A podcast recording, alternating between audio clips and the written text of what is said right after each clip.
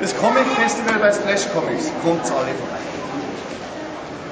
besonders stark hervor.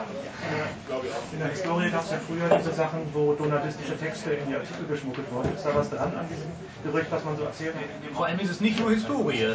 Wird immer noch Das gemacht. wird eigentlich immer noch gemacht, ja.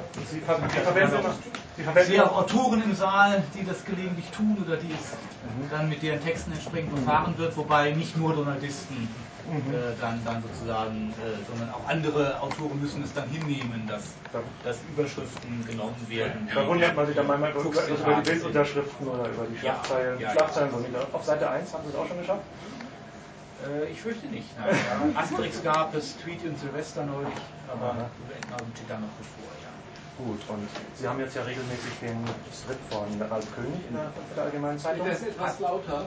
Vielleicht, weiß ich nicht. Hatten wir ja. Ja, ja vor allem hatten wir lange eben ähm, einen von, auch jetzt von, von vielen Lesern doch vermissten Tagestrip, der, der mittlerweile zum Wochenstrip, also quasi zur Sonntagsseite geworden ist, nur dass sie in unserer Samstagsbeilage erscheint von Volker Reiche.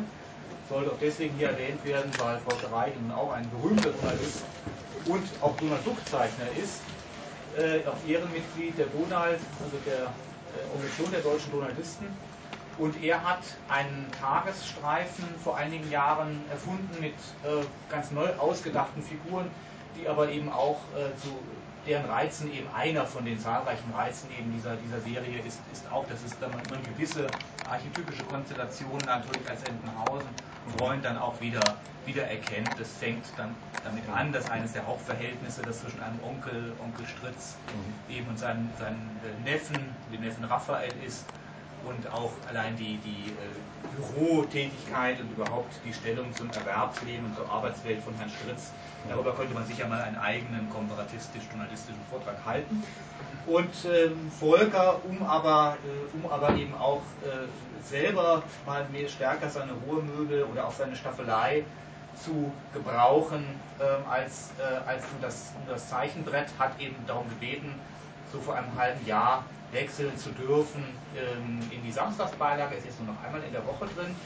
Und wir hatten dann Ralf König äh, mit einer biblischen Geschichte, Archetyp, die Geschichte Noahs. Viele äh, Leser erwarten, viele, einige fürchten auch, dass er nun sich sämtliche Bücher der Bibel vornehmen wird. ähm, das wird wohl nicht der Fall sein, aber mit einem, mit einem Paulus-Werk ist noch, Buch ist noch zu rechnen.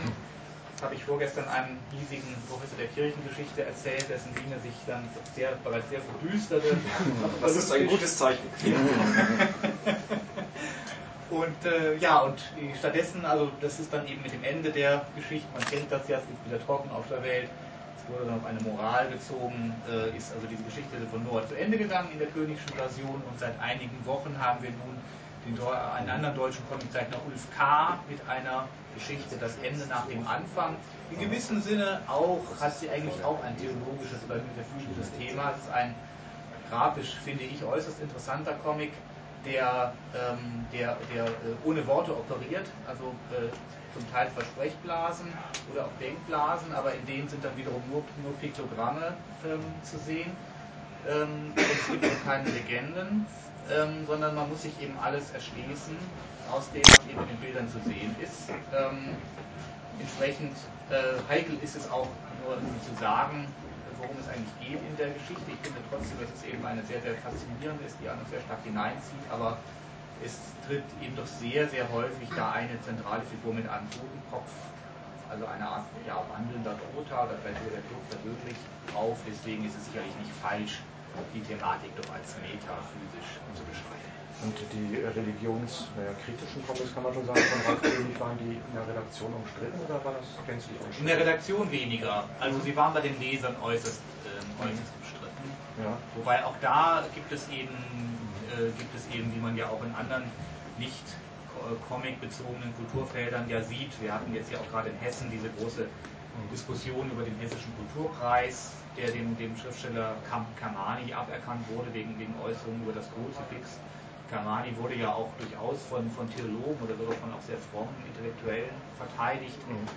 ähnliche Konstellationen gibt es auch bei, gibt es bei, bei, bei, bei König auch. Äh, wobei trotzdem, es gab eine ganz, ganz große Fraktion in der Leserschaft, die auch sehr, sehr hartnäckig ähm, auch äh, zu einem Zeitpunkt, als die Serie dann schon fast ans Ende gekommen war und wir eigentlich gedacht hatten, naja, die erste Empörung, die müsste sich ja direkt am Anfang äh, eben, eben geregt haben, aber das ging, das ging eben immer noch, immer noch weiter. Insofern, wenn Sie jetzt von der, von der Zeitungskrise lesen, in den Zeitungen oder sogar schlimmer noch natürlich, wenn Sie keine Zeitung kaufen oder davon hören, dass es die Zeitungskrise gibt. Möglicherweise wird man hinterher auch sagen, das war eine Art Martyrium für die Freiheit der Kunst, dass die FAZ im Jahre 2009 so viele Abonnenten eben vor den Kopf gestoßen hat mit diesem Comic von Aber die sind dran geblieben, die Abonnenten und Ralf Wir hatten noch wir hatten noch Abbestellungen. Also wir haben sicher eine zweistellige, niedrige zweistellige Zahl von ja. Abbestellungen. Aber dass Ralf König damit aufgehört hat, das hat nichts mit den Protesten der Leserschaft Nein, nein, wie gesagt, er bereitet ja dieses Paulus, diese Paulus-Bearbeitung bereitet er vor.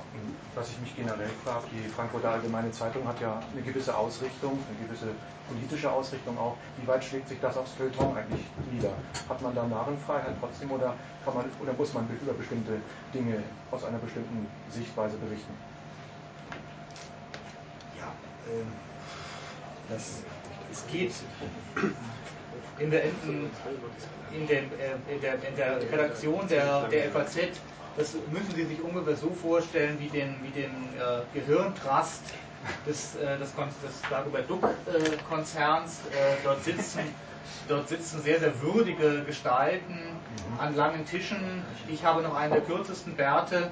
Äh, sitzen dort gemeinsam und grübeln, was am nächsten Tag in der Zeitung erscheint. Aber es wird nicht debattiert, sondern jeder grübelt eben vor sich hin und schreibt dann eben auch und kann in der Tat eigentlich ins Blatt bringen, was er eben möchte, was ihm dann gerade Gilt das nur fürs Feuilleton oder für alle Bereiche? Im Feuilleton ist es besonders stark ausgeprägt, aber ich glaube auch in der politischen, auch in der politischen Redaktion findet man die, die anarchischen Momente, mhm. die etwas dandyhaften äh, Momente, die ja auch zum, zum, zur konservativen Tradition gehören, die findet man dort auch. Okay, aber ich glaube, jetzt fangen wir langsam mal an mit dem, mit dem donatistischen Vortrag. Kann man erstmal kurz sagen, worum es geht? Worauf dürfen sich die Zuhörer gefasst machen? Ja, ja. ja, es ist ein Vortrag, der so recht in die Jahreszeit passt. Ähm, so ähnlich wie ich, äh, wie ich beim legendären Donald-Kongress 1984 im wunderschönen Berliner Frühling über den Weihnachten gesprochen habe. So habe ich also bei, an diesem wunderschönen Sommernachmittag, müssen wir mal sehen, ob das Wetter hält, ähm, ähm, äh, und ob nach Ende meines Vortrages dann die Sonne noch am Himmel steht und vor allem nicht von Wolken verdeckt ist. Ich spreche hier über einen, also ich spreche hier über einen, hauptsächlich über einen Wettbewerb im Schneemann bauen. Ähm, das ist also eine Begebenheit ähm, in einer zehn Seiten Geschichte von Karl Barks. Ich werde hier nur deutsche, äh, die deutsche Version nur zeigen, also die Übersetzung von Dr. Erika Fuchs ganz kurz nur zur Methode vorausgeschickt, weil ich das dann eben nicht, nicht weiter erkläre, sondern das wird sich, glaube ich, von selbst dann verstehen in der Vorführung. Donaldisten ähm, gehen eben davon aus, dass diese Comic-Geschichten von Karl Barks, und zwar gerade in der deutschen Übersetzung von Frau Dr. Fuchs, Berichte sind, als historische Quellen dienen können für die Rekonstruktion ähm, einer real existierenden Welt, in der eben Donald Duck tatsächlich lebt und dann möglicherweise auch den 75. Geburtstag, der auf dieser Welt hier vom Konzern gefeiert wurde, noch vor sich hat ähm, und in der es eben diese Stadt wirklich gibt, Entenhausen, den Planeten, auf dem ähm, äh, diese Stadt liegt und so weiter. Und dann kommt man schon in sehr interessante Fachdiskussionen, was den Namen dieses Planeten angeht äh, und so weiter. Kann man gerne, wenn Sie noch Lust dazu haben, kann man gerne auch hier im Anschluss noch, noch darüber diskutieren. Und äh, ja, äh, viel mehr kann man eigentlich auch gar nicht mehr zur journalistischen Methode sagen, als dass, eben, als dass wir eben äh, die Historiker vorgehen, auch die Naturwissenschaftler unter uns ähm, müssen sich äh, wohl oder übel eben dieser historischen Methode insofern bedienen, als sie, als sie eben nur sehr eingeschränkte Experimente anstellen können. Das hat es zwar auch schon gegeben, aber das sind dann ja auch das sind dann ja dann nur Dinge, die per Analogie übertragen werden können. Die Voraussetzung dieser Analogieschlüsse wiederum, die muss man dann wieder ermitteln, indem man, indem man eben ein plausibles Bild von Entenhausen aus den Comics wieder, äh, wieder entwirft. Und dieses, diese, der Historiker hat es ja eben vor allem mit unvollständigen, prinzipiell unvollständigen Quellen zu tun, die übrig geblieben sind. Das Geschehen aber ist schon vorbei.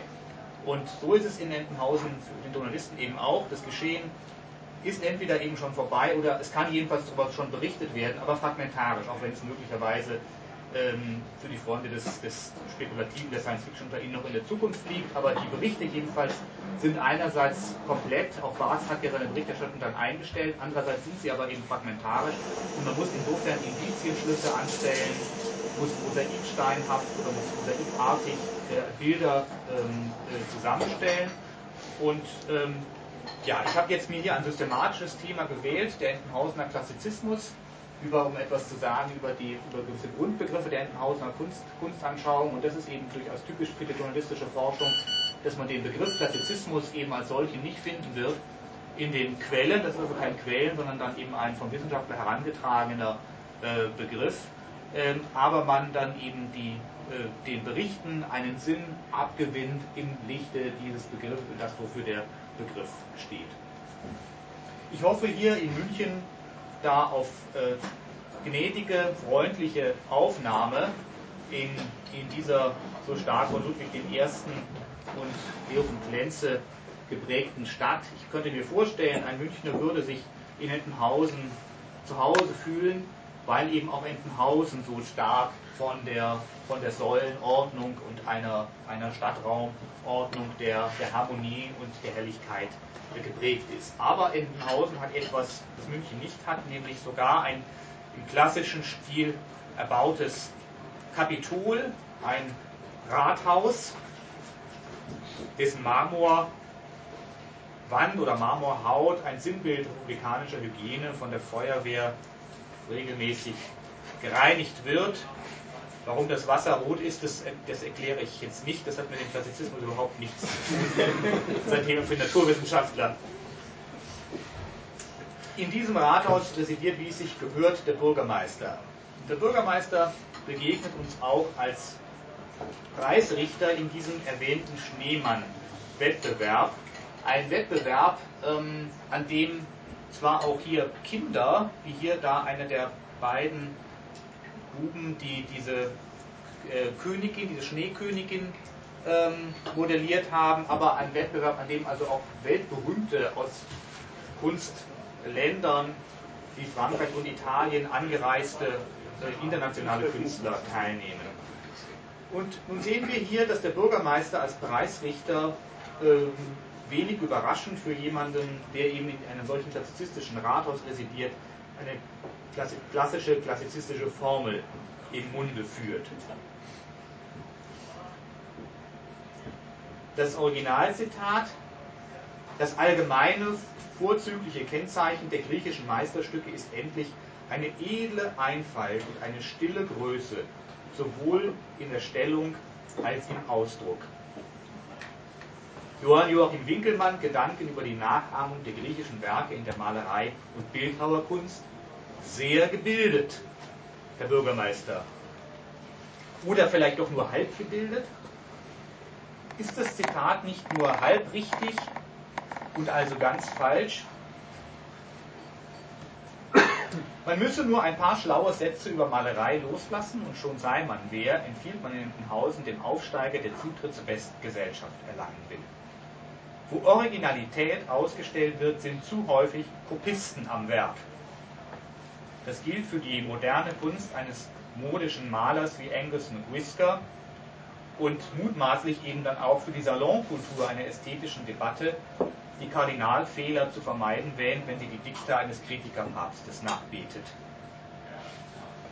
Wie man von einem Kind nicht verlangen kann, dass es den Dieselmotor erfindet, so darf man nicht erwarten, dass der Dilettant Adornos ästhetische Theorien neu schreibt. Der Bürgermeister gehört Kraft Amtes der städtischen Kunstpreisjury an. Er soll Amateur sein als Stimme des Kunstliebenden und wie wir sehen, tatsächlich jedenfalls äußerst aufmerksam zusehenden Volkes. Doch studiert man das ausgezeichnete Werk näher, so wird man einsehen, dass die kaum merklichen Veränderungen, die der Bürgermeister an Winkelmanns klassischem Motto vornimmt, dem Besonderen der kleinbröselschen Meisterleistung Profil zu geben geeignet sind. Und von dem grau-weiß, fast silbern schimmernden Standbild fällt das Licht zurück auf die Theorie, die es beleuchtet und die der Bürgermeister durch die Beimischung seiner eigenen bescheidenen Worte nur scheinbar verunreinigt hat. Auf einem kleinen Schnipsel Papier hätte die Begründung des Juryvotums Platz finden können. Wir haben eine Rede von verblüffender Einfalt und bestechendem Scharfsinn gehört, die den ersten Bürger als einen wahren Kenner ausweist, als einen Geist vom Geiste Winkelmanns. Dass die Statue einer Königin edel gearbeitet sein muss, versteht sich von selbst und muss nicht eigens gesagt werden. Indem der Redner den Adel des Werkes als Erhabenheit bestimmt, lenkt er das Augenmerk auf Winkelmanns Koordinatensystem, auf die räumliche Hintergrundmetaphorik seines Wertekosmos. Erhaben ist das Kunstwerk, vor dem sich der Betrachter plötzlich ganz klein und hässlich vorkommt. Die Schneekönigin ist Inhalt, Inbild einer Hoheit, die untrüglicher kindlicher Sinn, der alles wörtlich zu nehmen geneigt ist, als Höhe auffasst. Die gärtenschlanke Figur, die eng anliegenden Arme, der hochgeschlossene Mantel, der die Füße verdeckt, indem er einem umgedrehten Blütenkelch gleich am Körper hinabfällt. Alles an diesem majestätischen Leib ist geeignet, ihn emporzuheben. Man mag es für einen billigen Bühnentrick halten, dass die Statue auf einer Kiste steht, die unter dem Saum des Mantels nicht zu ahnen ist. Aber für die kleinen Brösels gilt Winkelmanns Wort über die großen Künstler, die nicht fehlen können, ohne zugleich zu unterrichten.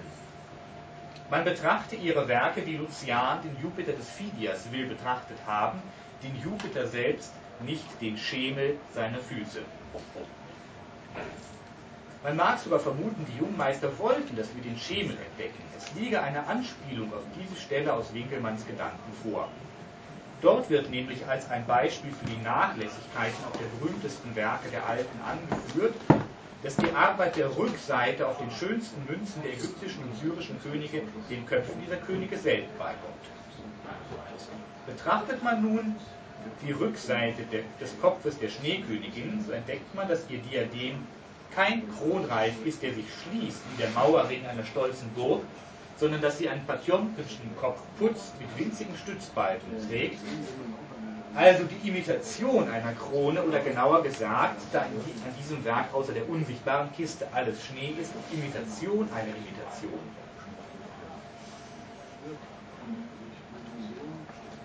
Der Kunstunterricht in den Entenhausener Schulen in dem schon in den unteren Klassen eine Fingerfertigkeit im Modellieren erreicht wird, die erklärt, dass die Vorstadtbuben mit französischen und italienischen Kunstmarktführern konkurrieren können. Dieser Kunstunterricht schließt wohl auch Kunstgeschichte und Kunsttheorie ein. Man könnte meinen, dass der Malunterricht, da rechts im Hintergrund also zwei gemalte oder gezeichnete Probestücke, dieser Malunterricht gegenüber dem plastischen Gestalten vernachlässigt werde. Eine solche Einseitigkeit wäre nicht schwer zu erklären für die Schulen einer Stadt, deren Polizei über den respektvollen Umgang mit den großen Toten wacht, die sozusagen noch mitten im Volk stehen. Schon zu Lebzeiten der Helden wären deren Büsten in der städtischen Walhalla aufgestellt, statt dass man Porträtgemälde im Rathausflur aufhinge. Aber die Modernität der Entenhausener Schulpraxis, die Hajo aus in diesem Klassenraum demonstriert hat, in dessen Wand Vogel und Katze in abstrakten Stilen porträtiert sind, legt es näher, in diesen Probewerken die Produkte eines weit fortgeschrittenen Kunstunterrichts zu erkennen, der eben schon über das akademische Körperstudium hinaus zur Abstraktion gelangt ist.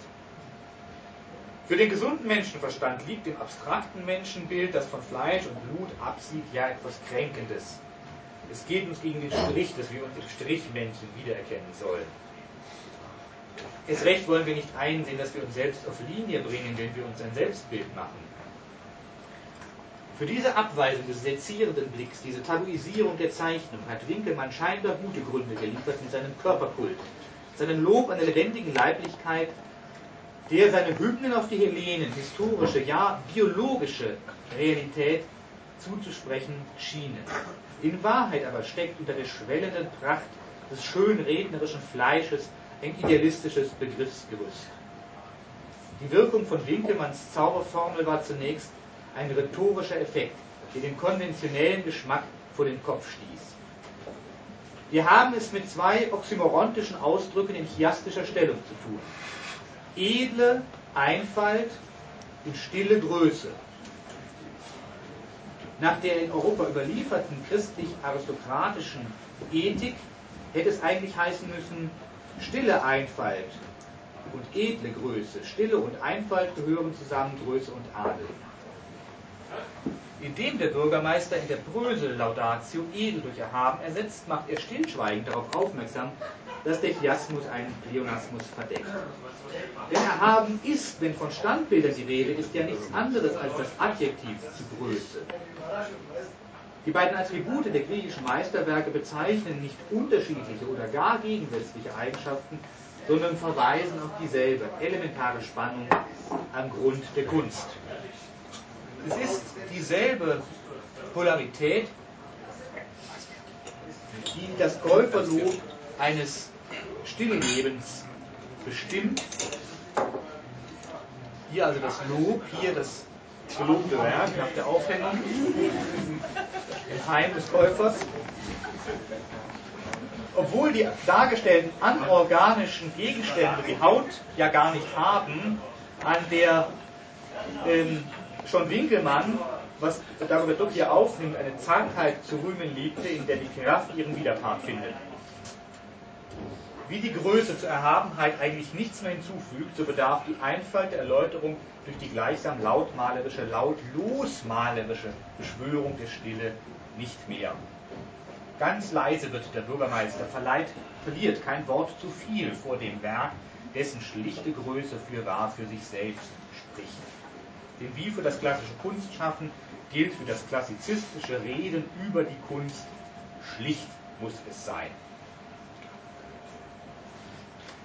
Sehet die Madonna mit einem Gesichte voll Unschuld und zugleich einer mehr als weiblichen Größe, in einer selig ruhigen Stellung, in derjenigen Stille, welche die Alten in den Bildern ihrer Gottheiten herrschen ließen. Wie groß und edel ist ihr ganzer Kontur. Göttin in ausgesprochen undrolliger Stellung, das haut hin.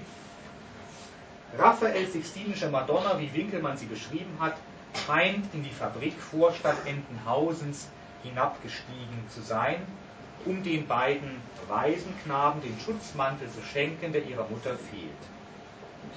Im Fortgang der Deskription des kostbarsten Stückes der Dresdner Gemäldegalerie fällt dann auch die prägnante Vokabel der bürgermeisterlichen Lobrede.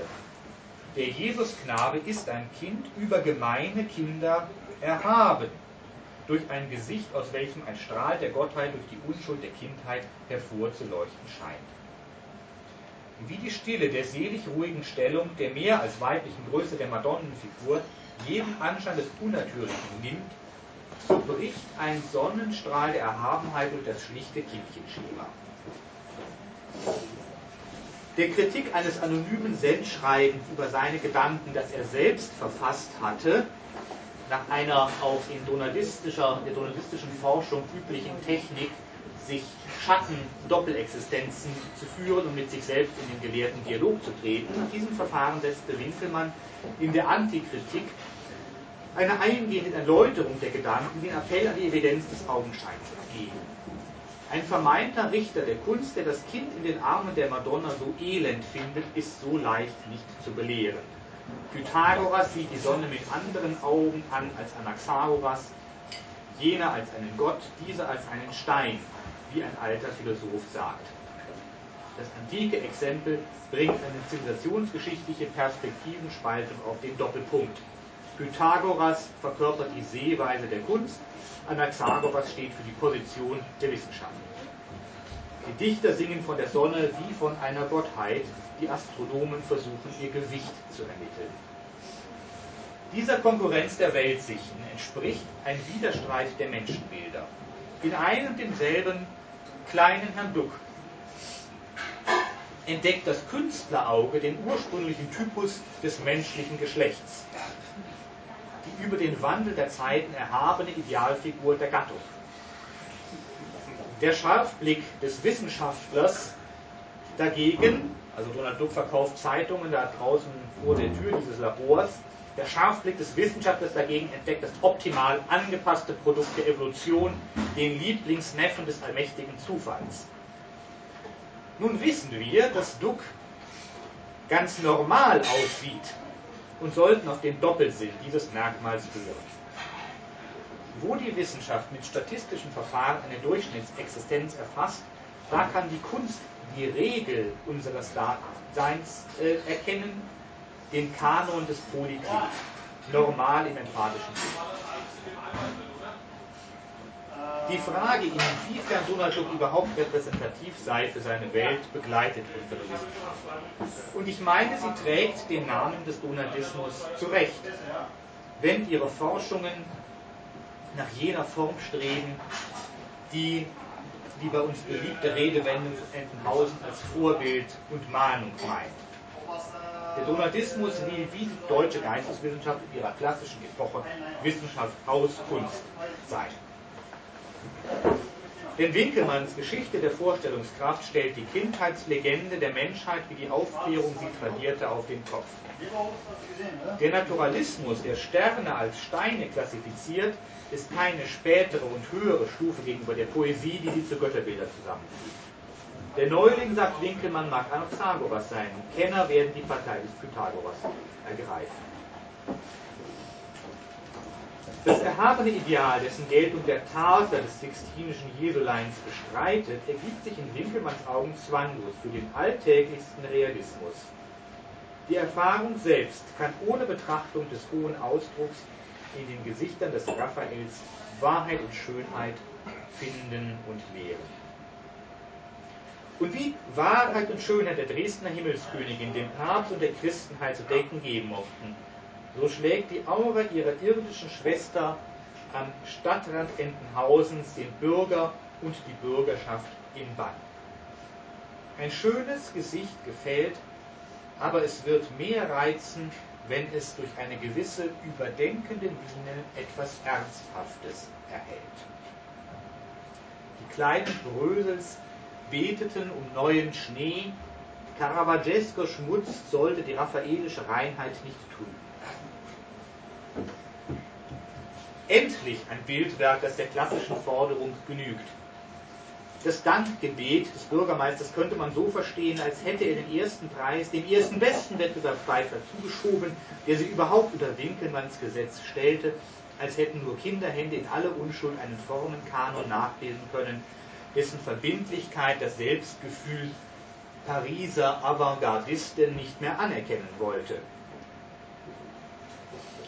Bestätigt sich der Kulturpessimismus des Ingenieurs Düsentrieb, der als Teilnehmer eines ähnlichen Wettbewerbs im Rahmen der zivilreligiösen Festkultur Entenhausens die Unbeliebtheit altgriechischer mythologischer Stoffe beklagte.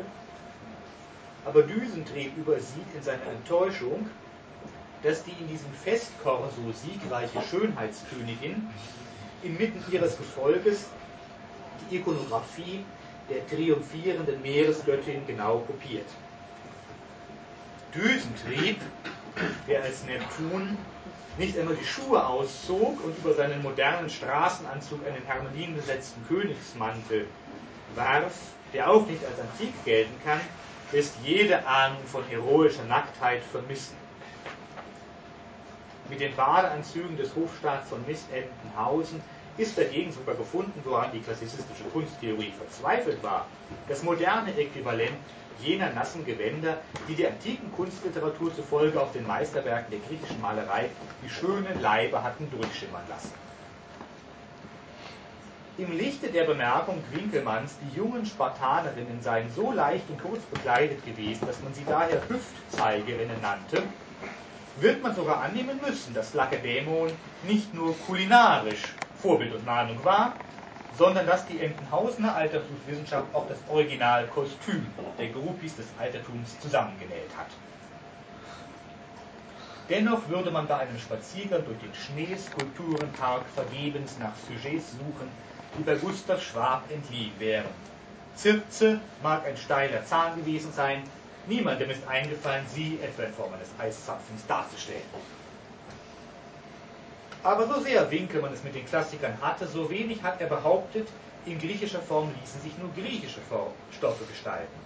Er suchte die Quelle der ewigen Jugend, und wenn der Lebensstrom am Fuße des Olymp versickert schien, so mochte er in einer anderen Weltgegend wieder ans Sonnenlicht getreten sein.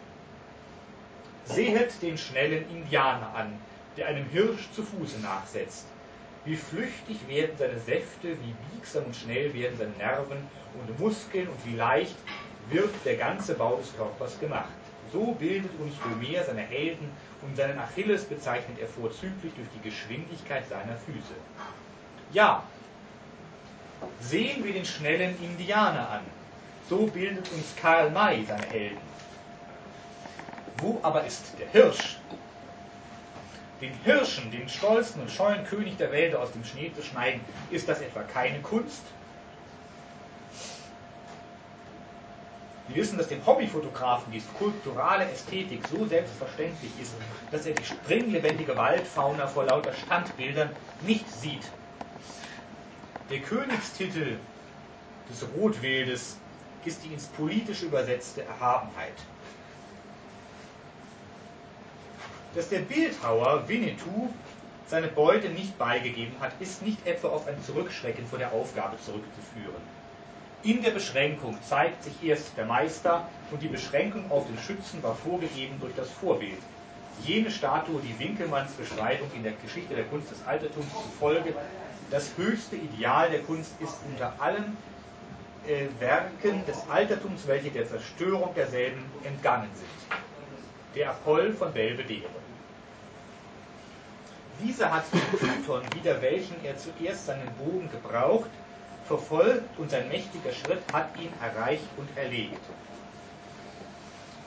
Das Apollinische des Apachenhäuptlings tritt am klarsten hervor, wenn man die früheste Manuskriptfassung zur Hand nimmt. Die Figur ist in Großheit gebildet und scheint, als sollte sie vorstellen, den Apoll ähm, äh, äh, wie er den Python erleget, in eben der Zeit, also genau in dem Moment, da er den Bogen abgeschossen und davongehen würde. Der Leichnam des Feindes braucht sich nicht breit zu machen, da man den Sieger an der tadellosen, tadellosen Haltung erkennt. Man glaubt, den Pfeil wahrhaftig abgedrückt durch die Luft fahren, in den Schild des Menelaus eindringen zu sehen. Wie bei Homer der Fortgang des Pfeils des Achill sinnlicher durch den Klang wird als durch die Worte selbst, so springt dem Betrachter des Marmorbilds und des Eisblocks eine Schnelligkeit an, die das in der Luft stehende Geschoss nur bezeichnen könnte wie die Vokabel Pfeilschnell. Ob der Pfeil getroffen hat, ob er überhaupt treffen wird, erscheint beinahe gleichgültig. Für Helden sind äußere Erfolge bedeutungslos. Von der Höhe seiner Genugsamkeit, so Winkelmann, geht sein erhabener Blick wie ins Unendliche, weit über seinen Sieg hinaus dass die Riesenschlange es gar nicht verdient, in einem Bild mit ihrem Bezwinger verewigt zu werden, kann das wohl erklären, weshalb das Schlangenbeschwören entgegen der Meinung des berühmtesten Vertreters dieser Kunst nie eine Kunst wie jede andere werden wird. Aber wenn es ein antikes Bildwerk gibt, das noch größeren Ruhm genießt als der Schlangentöter Apoll, dann ist es das Schlangenbissopfer Laokoon dem die Schlangen hier durchaus dargestellt sind. Der begabteste Adept der Technik, durch Flötentöne in Schlangenohren lebende Bilder hervorzurufen, griff ohne falsche Bescheidenheit auf das Motivreservoir der klassischen Tradition zurück. Die Ringelnatter, die sich in den Schwanz beißt, ist ein antikes Unsterblichkeitssymbol. Das Kompendium mit dem so schlichten wie erhabenen Titel Kunst links vorne, das Duck für das Quiz der Glibberbe Pudding AG studierte, dürfen wir uns als Ideal-Enzyklopädie der klassischen Altertumswissenschaft vorstellen. Dass das Schlangenbeschwören seine Vollendung in der Zirkuswelt finden sollte, wie Duck ja sagt, dort sollte die Ringelnatter vorgeführt werden, deren künstlerisches Personal vom Sozialprestige eines Professor Plastilino nicht einmal zu träumen wagt, das ist nur das äußere Zeichen der Vergeblichkeit von Dux Streben. Der wahre Grund dafür, dass auch die edelste und erhabenste dressierte Schlange, ihre stillen und schlichten Artgenossen aus Marmor und Eis nie aus dem Felde beißen wird, ist darin zu sehen, dass nach der Lehre des deutschen Idealismus die Kunst die Freiheit zur Anschauung bringt. Die, der Künstler als Dompteur, das ist wirklich unter aller Menschen Würde. Denn durch nichts wird die Freiheit des menschlichen Willens sinnfälliger dokumentiert als durch die freistehende Ganzfigur, die sich an einem Kreuzweg der Geschichte oder des Lebens befindet, wohin sie sich auch dreht und wendet. Herder legte deshalb in seiner Theorie der Plastik dar, dass die Bildnerei als Kunst der leibhaftigen Wahrheit für die Gruppe keinen Raum erübrigen könne. Das Gruppenmitglied ist in seiner Stellung bedingt durch die Positionen seiner Mitbrüder und auch der Betrachter ist gefangen durch die Kreise, die er nicht zu stören vermag. Nicht als Gruppe ordnet Herder allerdings die unzertrennlichen Paare ein, die Dioskuren oder die Küssenden. Es muss sich nicht um zwei Menschen oder menschenähnliche Wesen handeln. Als Einheit erscheinen auch Leder und der Schwan oder Jupiter und sein Adler. Leder ist eben die Jungfrau, die vom Schwan beglückt wird und Jupiter ist eben der Gott, mit dem die Klapperkrähen dieser Welt und die Spediteure, die sie tragen, es lieber nicht aufnehmen sollen.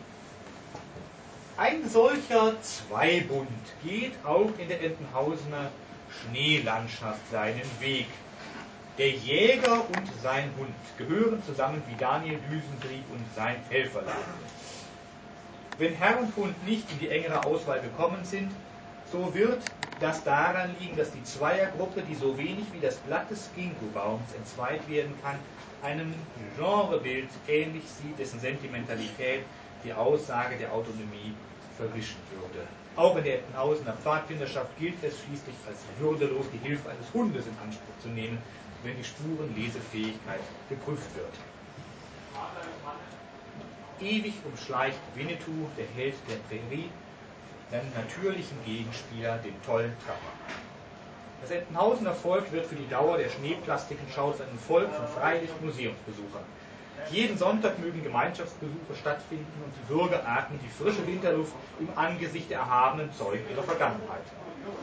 Dabei wird gleichsam ein zweiter idealer Wettbewerb ausgetragen zwischen den Schneestatuen, deren Schicksal das Dahinschmelzen ist, und den Marmorbildern uneinschmelzbar dauerhafter als Erz, die ständig im Stadtbild stehen. Nicht zufällig befindet sich die Gründervaterfigur, die Tick, Trick und Track mit ihrem Beitrag zum Wettbewerb in den Schatten zu stellen hoffen, also die marmorne Figur von Erasmus Erpel vor dem Städtischen Museum.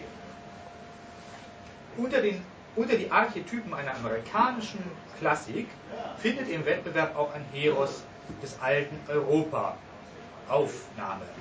Auch der Ritter taugt zum Ideal des Künstlers, links im Hintergrund. Der Drachentöter in voller Rüstung, beliebtester Stoff für romantische Nachempfindungen der mittelalterlichen Epik ist die feudal-züchtige Variante des nackten Python-Killers. Ethischer Vorzug, ästhetischer Nachteil. Die Form des heroischen Körpers wird vom Blechgestell unsichtbar gemacht. Nicht einmal den Ernst der Miene im Augenblick des Gnadenstoßes dürfte ein realistisches Ritterbild zeigen. Obwohl Mannesehre noch etwas galt, wird auch der tapferste Recke das Visier erst gelüftet haben, wenn der Drache den Ungeist auf, ausgeraubt hatte. Auf einer zeitgenössischen neoromantischen, pardon, das ist nochmal der Kroll, ja, auf einer zeitgenössischen neoromantischen Kunstschmiedearbeit, einem Schild, den ein Ritter im Löwenkampf ziert, sorgt ein raffinierter Mechanismus dafür, dass das Visier in dem Moment herunterklappt, in dem auch der Träger des Schildes den Schutzanzug schließt. Die Sage will wissen, dass es Ritter gab, die dem grausigen Unholter Decke die Stirn boten. Diese Figur wurde sogar kanonisch im buchstäblichen Sinne, mit dem Mittel des Kirchenrechts. Gott muss seine Hand über dem Haupt des heiligen Georg gehalten haben, wie er auf dem Deckenfresko des Entenhausener Münsters erscheint. Der für ein Gotteshaus ungewöhnliche Schmuck mit Ritterrüstung deutet darauf hin, dass das Münster diesem Urbild des christlichen Ritters wohl geweiht ist. Englische Auswanderer werden die Georgskathedrale in ihrer neogotischen Pracht emporgeführt haben. Als Schutzpatron Entenhausens ist, darf St. Georg unter den großen Schneemännern nicht fehlen, das geistliche Pendant zum kühnen Stadtgründer Erasmus Erpel. Der Stadtheilige ist mit geöffnetem Visier dargestellt. Insgesamt wirkt die fesche Uniform eher antik als mittelalterlich, worauf damit auf den römischen Offiziersberuf des historischen Georg angespielt wird. Dass der Lindwurm des Freskos fehlt, wird sie jetzt nicht mehr verwundern. Es erklärt sich daraus, dass auch der christliche Heros, dem Erfolg in Belvedere seine Referenz erweist. Wie sinnig. Die ritterliche Lebensform ist die Quest, die Suche. Der Ritter, der Rüstung entkleidet, als Typ des Urmenschen betrachtet, folgt keiner anderen Pferde als Winnetou oder der Jäger und dessen Hund. Und was war die Gründung Entenhausens ausweislich der Gewandung des Pilgeronkels eine Pioniertat? Die Mehrzahl der um den Schneemannspreis konkurrierenden Künstler hat auf der Stoffsuche die Stoffsuche gefunden. Die künstlerische Fantasie wird sich in diesen Werken selbst thematisch. Ethik und Ästhetik fallen nach klassischer Auffassung zusammen. In Augenmaß, das im heroischen Selbstbild der Klassizisten nichts anderes ist als der Mut zur wahren Perspektive. Den schönsten Ausdruck gibt dieser Stellung des Künstlers zur Welt nun jenes Werk, das mit den meisten Vorschusslorbeeren in den Wettbewerb geschickt wurde, Pisinassos Spätere Faun. Wie die Frankfurter Ausstellung Grotesk vor einigen Jahren vor Augen geführt hat, entdeckten Künstler der vorklassischen Moderne wie Arnold Böcklin der ganzen Herrlichkeit des Pisinassos Künstler der vorklassischen Moderne wie Böcklin, nach dem in Nettenhausen eine Straße benannt ist, entdeckten in den Waldgeistern der antiken Überlieferung die unansehnlichen Ureinwohner Arkadiens, die unebenen Ebenbilder der eigenen Fantasie. Pisinassos Faun, der Winkelmanns Ideal der Nacktheit als einziger Wettbewerbsbeitrag verwirklicht, hat jedes historische Kostüm abgestreift, auch sein eigenes.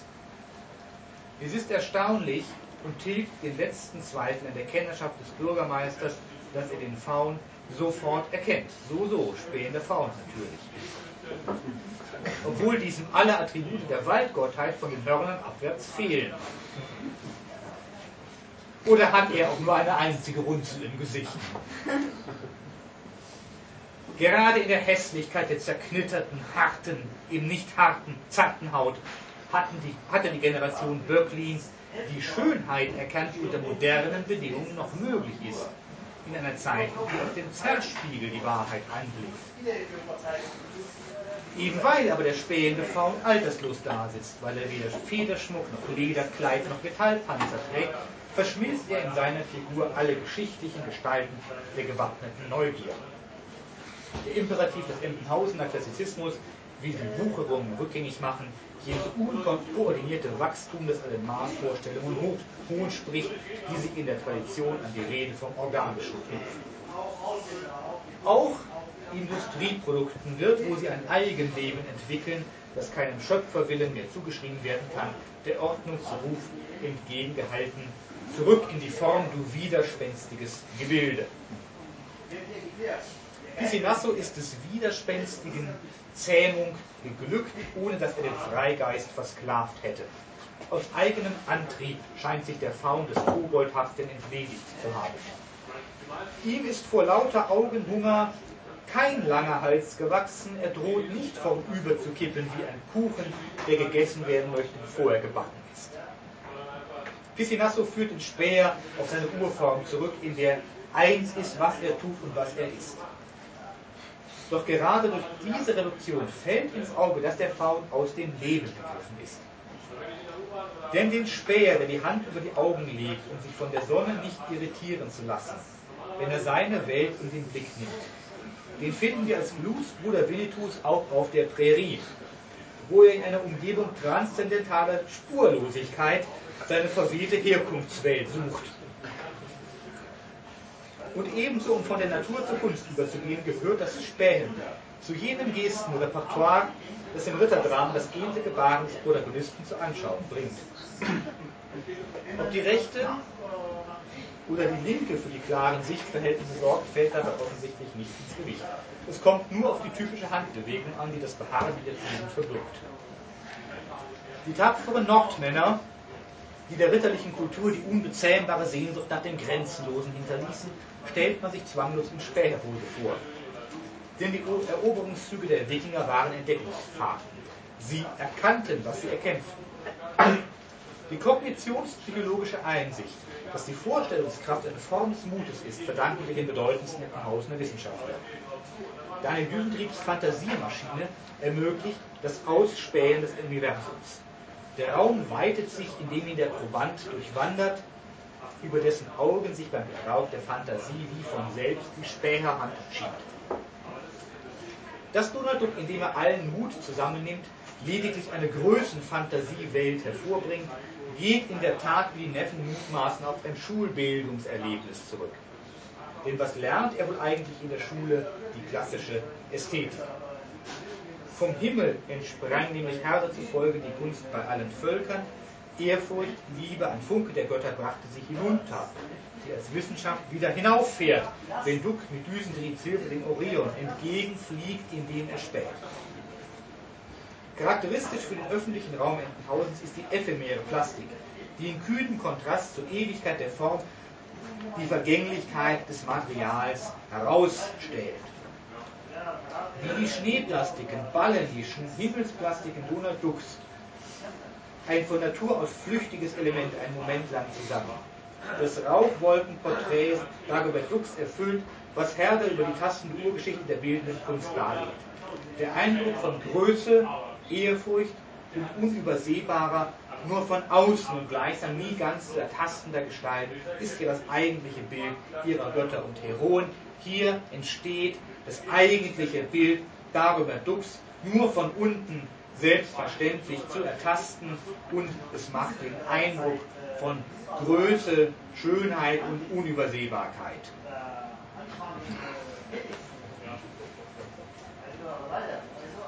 Nun ist aber, wie wir wiederum mit Herder sagen dürfen, die Wohlgestalt des Menschen auch und gerade dann kein Abstraktum aus den Wolken, wenn sie ein Konkretum aus Wolken ist.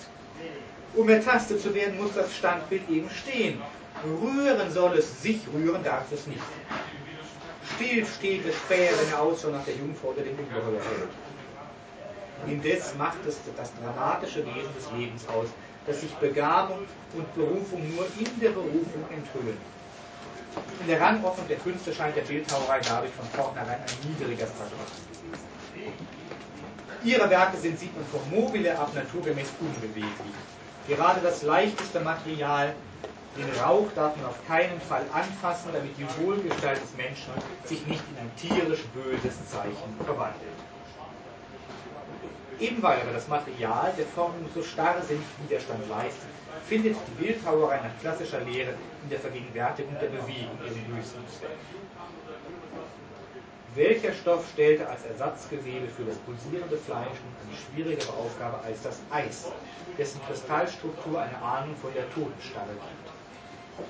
In Winkelmanns Augen waren römische Kopien härter und kälter als die griechischen Originale. Wenn der Bürgermeister die Eisblumenfreunde zum Bildhauerwettbewerb ruft, richtet sich die Ausschreibung an Künstler, die nicht mehr absichtslos klassisch, sondern schon bewusst klassizistisch arbeiten. Im soeben aus dem Nachlass veröffentlichten Abschnitt aus griechischen Kulturgeschichte über die Kunst schreibt Jakob Burkhardt, das Entscheidende für die Porträtbildung überhaupt ist, dass sie hier bei dem Athleten beginnt, das heißt bei der ganzen Gestalt, und zwar bei einer Gestalt in irgendeiner charakteristischen Bewegung. Indem die Kunst die Bewegung des Sportlers nachschuf, trainierte sie ihre eigene Beweglichkeit. Das Athletenbilden machte die ganze Kunst nicht bloß des lebendigsten Charakterisierens fähig, sondern überhaupt zu allen Aufgaben gelenkt.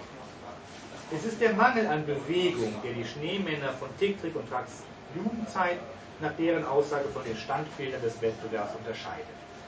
Denn ein gewöhnlicher Schneemann steht gar nicht, sondern geht unten in die Breite, klebt auf dem Boden wie ein nasser Sack. Dieser Schulpolizist kann Interpol nicht einschalten, denn er kommt nicht vom Fleck. Dieser Wintersaisonarbeiter auf Oberducks Bauernhof rührt so wenig einen Finger wie Franz Ganz. Dieser beinlose Spielkamerad der Kinder von Kummersdorf kann seine soziale Mobilität in der Pfeife rauchen. Ein Schneemännchen macht per Definitionen eine schlechte Figur, ist der Antitypus zum Helden. Aus Kugeln setzen Kinder ohne das kleinbröselte Fingerspitzengefühl ihre Schneemänner zusammen. In der Kunst taugen solche steinernen oder eisgemachten Gäste nur zu satirischen Zwecken. Denn für diese Gebilde gilt das Wort Herbers, ein Kugelbauch wie ein Kugelkopf und eine Kugelwade sind überfüllte Auswüchse. In ihnen selbst ist ein Keim der Zerstörung. Erasmus Erpel darf deshalb den dicken Bauch nicht haben, der bei den Gründergestalten der Südseestaaten Macht und Wohlstand symbolisiert. Ein chancenloser Wettbewerbsbeitrag, hier links im Hintergrund, übrigens auch mit Pfeife, hatte übrigens doch die Unform jugendungestümer Bauart, stellte wohl den Sir Dümpelfried, der Ritter von Winnetous Tafelrunde, dar. Als den Athleten Kat Exorem charakterisiert Burkhardt den Diskuswerfer. So tief hat dieser sich in die abendländische Imagination eingesenkt, dass er uns in Entenhausen als häufigste Form jener Zierplastik entgegentritt, die im Sinne eines Klassizismus für den Hausgebrauch nicht nur das Wohnzimmer des reichen Mannes zur Glyptothek adeln kann, hier auf dem Büchersims von Ronald Bisweilen, etwa im Lampendesign, wird dabei die Grenze zum Kunstgewerbe überschritten. Der borghesische Fechter galt im 18. Jahrhundert einigen Kennern als Diskuswerfer. Winkelmann wies diese Deutung zurück. Lobend zitierte Lessing seinerseits diese Widerlegung. Denn derjenige, welcher etwas werfen will, muss sich mit dem Leibe hinterwärts zurückziehen. Und indem der Wurf geschehen soll, liegt die Kraft auf dem nächsten Schenkel. Und das linke Bein ist müßig. Die Präzision dieser anatomischen Analyse können wir uns vor Augen führen, indem wir einen Diskuswerfer aus Fleisch und Blut obwohl Donald Duck keine Chance hat, sich im Diskuswurf für die Olympischen Spiele zu qualifizieren, nimmt er mit traumwandlerischer Sicherheit schon im ersten Versuch die klassische Haltung an. Winkelmanns Hoffnung, es könne auf amerikanischem Boden ein neues Volk heranwachsen, dessen Glieder in ihrer jugendlich selbstvergessenen Spannkraft den Griechen als geborene Standbilder gleichen würden, hat sich in den Dux erfüllt. Der borghesische Fechter hatte keine Wurfscheibe in der verlorenen rechten Hand. Hier nämlich ist das Gegenteil. Die ganze Figur ist vorwärts geworfen und ruht auf dem linken Schenkel und das rechte Bein ist hinterwärts auf das Äußerste ausgestreckt. Eine Kopie dieser Figur in moderner Berufskleidung steht im Entenhausener Stadtpark. Es handelt sich um den Hilfspostboten Säbelbein, der nie in seinem Berufsleben einen Brief verlor.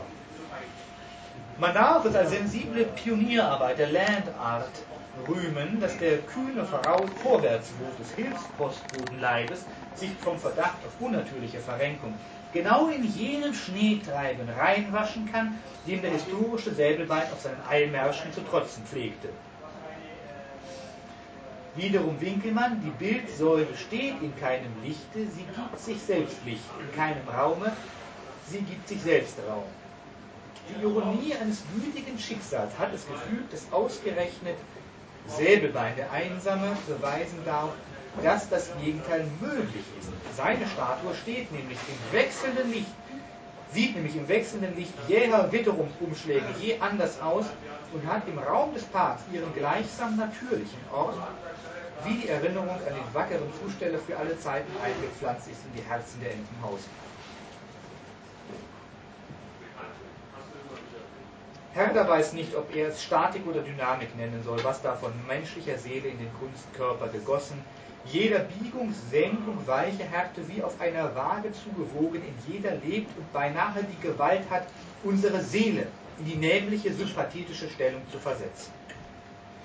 Der Hand des unbekannten Meisters gereicht ist nicht weniger zum Lob als dem Finger jenes Gottes, der die Dux nach seinem Bilde geschaffen hat, dass der Eilbriefträger Duck als er Säbelbeins Gestalt auf sich wirken lässt, natürlicherweise selbst zum Spiegelbild des borghesischen Fechters wird. Nicht nur Ducks Seele, auch seinen Körper versetzt der Anblick des vorauseilenden Vorläufers in die nämliche, sympathetische Stellung. Ein Teilnehmer am Schneeplastikwettbewerb, möglicherweise der von Direktor Pauli verpflichtete Kunstmensch aus Paris, hat ein athletisches Thema gestaltet eine Gruppe von drei Turnern. Einfalt kann man einer solchen Dreifaltigkeit schwerlich zurechnen. Größe ergibt sich durch plumpe vertikale Addition. Die Netten sprechen gewiss im Sinne Winkelmanns, wenn sie diesen Riesenschinken überhaupt nicht schön finden wollen. Der vergleichende Blick auf eine noch einmal deutlich elaboriertere Konstruktion aus der Zierplastik zeigt allerdings, dass wir die Gruppe als mehrfach Porträt desselben idealen Sportsmanns verstehen können. Sinnbild der Conditio Humana, gemäß sich bei Zeiten krümmen muss, wer emporkommen will. Wenn das Kunststück eines Balanceakts ins Bild gesetzt wird, bedeutet das nicht, dass jenes Gleichgewicht nur abgebildet wird, das das Kunstwerk selbst ausbilden soll. Durch solche philosophischen Bedenken haben sich schon griechische Künstler nicht von der Darstellung akrobatischer Meisterleistungen abbringen lassen.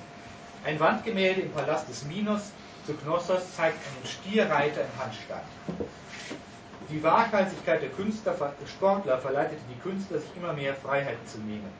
Manieristisch ist eine Brunnenfigur vor der Entenhausener Pferderennbahn eine mit einem Fuß auf einem galoppierenden Pferd balancierende Krugausgießerin, der man die Stabilität ihres Standpunktes auf dem hinterletzten Teil des Pferderückens kaum glauben kann. Demgegenüber gefällt die Schneeturner Pyramide durch eine Zentriertheit, die das Gegenteil von Effekthascherei ist. Warum spielte das Mondgesichter-Trio bei der Preisvergabe dennoch keine Rolle? Obwohl wir auch in der Zierplastik Handstand und Kopfstand, ja sogar den Schnabelstand finden, verfehlt die auf dem Kopf stehende Figur offenbar die von der Kunst geforderte Würde. Bei David Drallmann dem Diskuswerfer, der als Favorit in den Ausscheidungswettbewerb gegen Duck gegangen war, spielte der Körper nicht mit. Er musste den Diskus fallen lassen, noch bevor er ein klassisches Bild abgeben konnte. Der Stadionsprecher hatte sehr wohl gewusst, ob er es Statik oder Dynamik nennen sollte, was an Drallmann zu bewundern war. Dynamik natürlich. Diese ist aber auch eines der beiden Kunstblätter, mit denen der Bürgermeister die Blöße des spähenden Fauns bedeckt. Oder ist es die eigene intellektuelle Blöße, die der Kunstoberrichter mit der allzu blumigen Floskel der Tautologiedynamik der Bewegung vergeblich zu verdecken versucht? Wie aber Drallmann, der Träger des sprechenden Namens, der vielleicht ein Künstlername ist, seinem Wesen nach schon dynamisch ist, bevor er auch nur den kleinen Finger bewegt, wie sich sein Bewegungsablauf von den hilflosen Bewegungen seines Rivalen Duck durch eine Dynamik unterscheidet, die in messbarer Geschwindigkeit nicht aufgeht, so ist im Meisterwerk die Darstellung der körperlichen Bewegung selbst noch einmal von innen heraus bewegt. Aber bewegt sich denn, denn sie? Jetzt fragen der Faun, er rennt nicht und er wirft nicht. Hat er sich je gerührt? Er steht noch nicht einmal, sondern spät im Sitzen winkt Piscinasso mit dem Zaunpfahl, auf dem er den Faun platziert hat. Erwartet er, die Jury werde dem Faun schon deshalb den ersten Platz in der Rangliste geben, weil er ersichtlich das Zeug hat, an höchster Stelle zu sitzen? Nun könnte der Stumpf, auf dem der Faun hockt, allerdings bestenfalls als kleinste Siegessäule der Welt durchgehen. Doch ist das nicht eigentlich nur komisch? Diese Provokation der Schicklichkeitserwartungen eines veräußerlichten Klassikverständnisses mag durchaus beabsichtigt sein. Piscinasso hat nämlich jene Aufgabe umgangen, in der die Renaissance die höchste Herausforderung des Polyklet an die Nachwelt sah. Den Kontrapost, den Wechsel von Stand und Spielbein. Winkelmann kritisiert den Kult des Kontraposts, den Fetischismus anatomischer Korrektheit. Der sitzende Diomedes auf der berühmten Gemme des Dioskurides kann sich nicht erheben. Es fehlt schon die erste, nur natürliche Bewegung der Füße, die zu einer jeden ungezwungenen Aufrichtung eines Sitzenden notwendig ist. Diesen vom Sendschreiben des angeblichen Anonymus herausgestellten Mangel will Winkelmann nicht als einen solchen akzeptieren. Vom einarmigen, fußlosen Faun wüssten wir ja nun erst recht nicht zu sagen, wie er sich je erheben sollte. Aber die Naturtreue ist nicht der höchste Anspruch an die Kunst. Das Lebensechte kann in das Kunstfremde umschlagen. Winkelmann weist in den Gedanken die Auffassung zurück, die Moderne, unter denen Michelangelo die erste Stelle einnehme, hätten wegen der Exaktheit ihres Naturstudiums die Antike übertroffen. Jetzt begreifen wir den Paragone, in dem Donald Duck mit seinem Wettbewerbsbeitrag, ebenfalls einer Statue Emil Erpels eintritt, hier noch vor dem Auftrag des Schneebelags. Michelangelo ist nichts dagegen. Dieses berühmte Wort heißt nicht, ich bin moderner als Michelangelo, sondern Michelangelo war zu modern. Ich bin wieder antik. Normal, natürlich. Sollte Piscinasso, der Römer, vor Michelangelos Grabdenkmal Julius II. gestanden und ausgerufen haben, auch ich bin Bildhauer, wo Michelangelo im Banne des philologischen Missverständnisses dem Moses auf dem Papstgrab Hörner aufsetzte, da befreit sich Piscinassos neu erschaffene Klassik vom Diktat der Philologen. Der Faun hat die Hörner abgestoßen, die noch Lessing für unentbehrlich hielt. Im Garten einer Villa im Entenhausener Westend treffen wir eine Brunnenskulptur an, im Hintergrund, die dem Schema der Allegorie der Freigebigkeit in einer von Winkelmann getagelten Variante folgt. In beiden Händen hält sie Krüge, obwohl ein Gefäß anmutiger wäre. Es verwundert nicht, dass die gleichartige Behandlung desselben Themas im Schneeplastikwettbewerb äh, ohne Chance war in einer Manuskriptfassung der Beschreibung des Apollos von Belvedere hatte Winkelmann notiert, der Gott sehe aus wie ein Geschöpf, das noch nie feste Materie mit den Füßen betreten hat. Eben deshalb sitzt der Faum in der Luft wenige Zentimeter erhöht, aber unendlich erhaben. Dynamik der Bewegung. In der Redefigur der Selbstbezüglichkeit findet die Autonomie der Kunst den adäquaten sprachlichen Ausdruck. Dynamisch ist die Bewegung, die über sich selbst hinaustreibt, ins Jenseits der Bewegung, in jenen Stand der Einheit, in dem die Seele Winkelmann zufolge groß und edel ist. Wie sich der Stand der Ruhe, das Ziel der griechischen Bildhauer, die von der Bewegung ausgingen und in Ruhe endeten, demzufolge die Bewegung der Bewegung darstellt, so lässt sich die Kunst unter Winkelmanns Voraussetzungen als Natur der Natur bestimmen. Die äußere körperliche Natur wird durchsichtig gemacht auf eine höhere geistige Natur hin.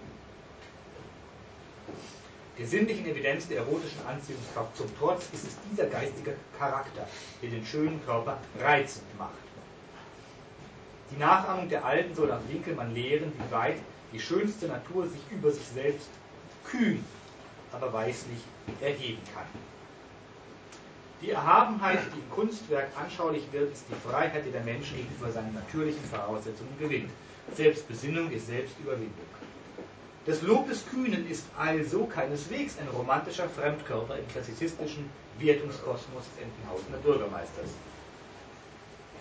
Wie die erhabene Einfalt und die schlichte Größe der Schneekönigin, so sind auch die Kühnheit der Auffassung und die Dynamik der Bewegung des Fauns zwei Namen für ein und dieselbe Qualität. Ein Beispiel dafür, dass sich die Griechen Begriffe von Schönheiten sowohl einzelner Teile als ganzer Verhältnisse der Körper bildeten, die sich über die Natur selbst erheben sollten, sind die großen Augen der griechischen Köpfe auf Stein und Münzen. Unerhörterweise will Winkelmann am Haupt des Apollos von Belvedere die Augen der Mutter des Gottes wiedererkannt haben, die Kuhaugen der Juno. Juno Ludovisi für Goethe Inbegriff edler Einfalt und stiller Größe hat die Augen halb geschlossen, damit ihre Größe nicht missfällt. Piscinasso hat dem Faun ein Gesicht gegeben, das ganz Auge ist. Kühn ist der Forscher, der den Unbekannten mit unbewaffnetem Auge ins Auge sieht. Die Erhabenheit der Natur geht auf den Beobachter über, der sich nicht aus der Ruhe bringen lässt. Dux Erasmus Erpel-Statue bleibt hinter Michelangelo zurück, so finde ich gegen Duck, weil nur der Dargestellte kühn ist, nicht die Darstellung. Denn Duck folgt ja jener Konvention des Gründergedenkens, von der schon seine Neffen nicht abgewichen waren. Beim spähenden Faun dagegen fallen die, in der Kühnheit der Auffassung Form und Inhalt zusammen. Kühn ist der Faun dargestellt, aufgefasst als kühn auffassender. An Francis Bacon muss man denken, wenn man erkennt, dass Piscinasso den Faun auf das Urbild der Hässlichkeit reduziert, den Zyklopen, um ein Selbstporträt in den Schnee zu setzen. Ein Selbstporträt als Betrachter. Er nimmt die klassische Kunsttheorie endlich beim Wort, die vom Auge des Künstlers und des Kenners nur im Singular spricht. Keine Adern noch Sehnen erhitzen diesen Körper, sondern ein himmlischer Geist, der sich wie ein sanfter Strom ergossen, hat gleichsam die ganze Umschreibung dieser Figur erfüllt. Man muss diese Deskription Winkelmanns prophetisch nennen. Sie beweist die visionäre Schöpferkraft des Geistes, die sie beschwört. Denn, meine Damen und Herren, Sie werden mir zustimmen, viel genauer als den Apoll von Belvedere beschreibt sie Piscinassos spähenden Faun. Alles an diesem ist Kontur, was nicht Auge ist. Und da das Auge ein Loch ist, also nichts, ist Kontur an ihm wirklich alles. Der Friede, welcher in einer seligen Stille auf der Stirn schwebt, bleibt ungestört und sein Auge ist voll Süßigkeit. Süßigkeit, die der Betrachter in das Augenloch hineinstopft, wie Marzipan in einen zahnlosen Mund. Als Strom ist der Geist zum Zerfließen bestimmt, aber ewig scheint dieses Schicksal stillgestellt, bis die Schneeschmelze eintritt. Und bedenkt der Betrachter, bedenken Sie dieses Wunder, dann ergeht es Ihnen, dann ergeht es Ihnen wie Winkelmann vor den Apoll. Ich nehme selbst einen erhabenen Stand an, um mit Würdigkeit anzuschauen. Mit Verehrung scheint sich meine Brust zu erweitern und zu erheben, wie ich vom Geiste der wie, die ich, wie ich vom Geiste der Weissagung aufgeschwellt sehe. Hätte der Bürgermeister den ganzen Winkelmann parat gehabt, hätte er erkannt, dass ihm der größte Schweller aller Zeiten, als der sich eben Erasmus Erpel, Dux Erasmus, Dux Erasmus Erpel erwies, etwas sagen wollte. Und dann hätte Donald Duck die Siegprämie einkassieren dürfen. Nun, liebe Comic-Freunde, am Ende meines Vortrags bleibt, wie mir scheint, Ihnen nur noch, nur noch eine Frage. Warum haben denn die kleinen Brösels gewonnen, wenn das von Bankier Bolz eingereichte Werk Piscinassos sich im Lichte der für den Bürgermeister in Hausens verbindlichen Winkelmannschen Kategorien als epochemachendes Weltmeisterwerk darstellt? Nun, alles, was man am spähen Faun rühmen muss, kann man auch an der Schneekönigin loben ihre selige Ruhe darf nach dem Gesagten Dynamik der Bewegung heißen. Worin aber besteht die Kühnheit der Auffassung? Die Schneekönigin schlägt die Augen nieder, macht sie also ganz klein. Der Edlen erschließt das innere Auge die Welt. Jakob Burckhardt schrieb 1878, Italien ist eigentlich nur ein Gleichnis dessen, was es sein sollte und könnte. Zwischen die Kunst, das herrlich begabte Volk, die Schönheit auf allen Gassen hinein, legt sich nun wie ein schwarzer Qualm das dreckige geschäftliche Leben und Streben, der Verkehr, die ebenso dreckige Politik. In der Schneekönigin der kleinen Brösels erhebt sich der idealistische Klassizismus über seine historische Bedingtheit, indem er sie reflektiert. Dass das Gebet um neuen Schnee nicht erhört worden ist, ist kein Beweis für die Nichtexistenz Gottes. Denn die Rußschicht vollendet das Meisterwerk, der beiden herrlich begabten jungen Volkskünstler. Indem die Schneekönigin die Augen schließt, sieht sie nichts vom Dreck des geschäftlichen Lebens und der Politik, von den reichen Kunstsammlern und vom Bürgermeister. Vielen Dank für Ihre Aufmerksamkeit.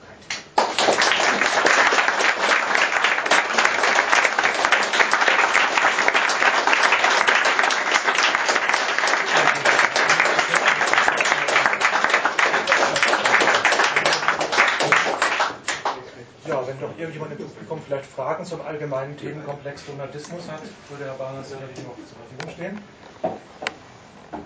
Herr Barnes, äh, wie erklären Sie sich eigentlich äh, das innige Eingehen äh, auf die Werke Winkelmanns und Böcklins in der Darstellung, während umgekehrt bei, bei Winkelmann nichts über Enten zu lesen ist und bei, äh, bei Böcklin so gut wie keine Feder zu sehen? Also umgekehrt, auch Geneigtheit auf der einen Seite, fehlende Darstellung auf der anderen. Ja, da sieht man, glaube ich, dieses, äh, diese hierarchische, äh, dieses hierarchische Verhältnis der Welten, was ja von der klassischen Kunsttheorie vorausgesetzt wird, nur dass eben Winkelmann und selbst Böcklin dann bei aller Freude an dieser, an dieser karnevalistischen Umkehrung eben noch nicht das wahre Ideal vor Augen hatte. Winkelmann hat eben nach Griechenland geblickt, kannte Entenhausen noch nicht, mangels Veröffentlichung von Donald Duck-Heften ähm, und, äh, und äh, musste es so, insofern eben für die realen Vorbilder seiner idealen Begriffe dann eben dann eben unvollkommene Wesen und umso stärker, umso stärker ist der Künstler zu bewundern, der, der aus beiden etwas herausgeholt hat, was äh, zum damaligen Zeitpunkt praktisch noch nicht geboten war. Oder den Darstellern noch nicht bewusst war. Große Hochachtung. Ja, dann bedanken wir uns ganz herzlich, dass Sie eigens angereist sind für diesen Vortrag. Ja, wir wünschen Ihnen und allen anderen noch viel Spaß auf dem Comic Festival. Um 16 Uhr machen wir weiter mit Ulrich Schröder. Der hat für Walt Disney gearbeitet, ist immer noch der Qualitätskontrolleur für Disney Deutschland und der wird uns nachher überschaltungsweise, also der wird uns nachher dann einige, einige Beispiele zeigen und wird erzählen, wird, wird über Disney von innen erzählen. Wir machen jetzt einen Augenblick Pause, danach können Sie ein bisschen ausreden. Lüften können wir ja leider nicht.